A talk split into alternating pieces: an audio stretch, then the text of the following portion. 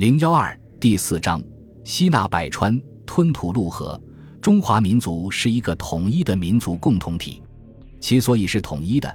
不仅因为它在政治上的统一，更重要的是它有一个统一的经济文化基础。正因为如此，在中华民族的发展史上，虽然也有过战乱、分裂割据和外族入侵，但是中华民族的民族精神始终未被摧毁。总有一种巨大的凝聚力和号召力，将各地各族人民联系在一起。当然，作为民族精神，它的凝聚力和号召力也是在漫长的历史进程中形成的。而秦汉时期正是中华民族精神形成过程中的关键时期，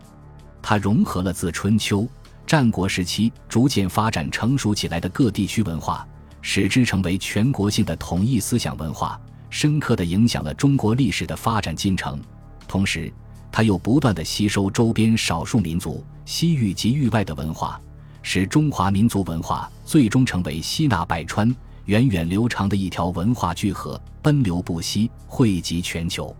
可以说，秦汉时期是中华民族统一文化的形成与成熟时期。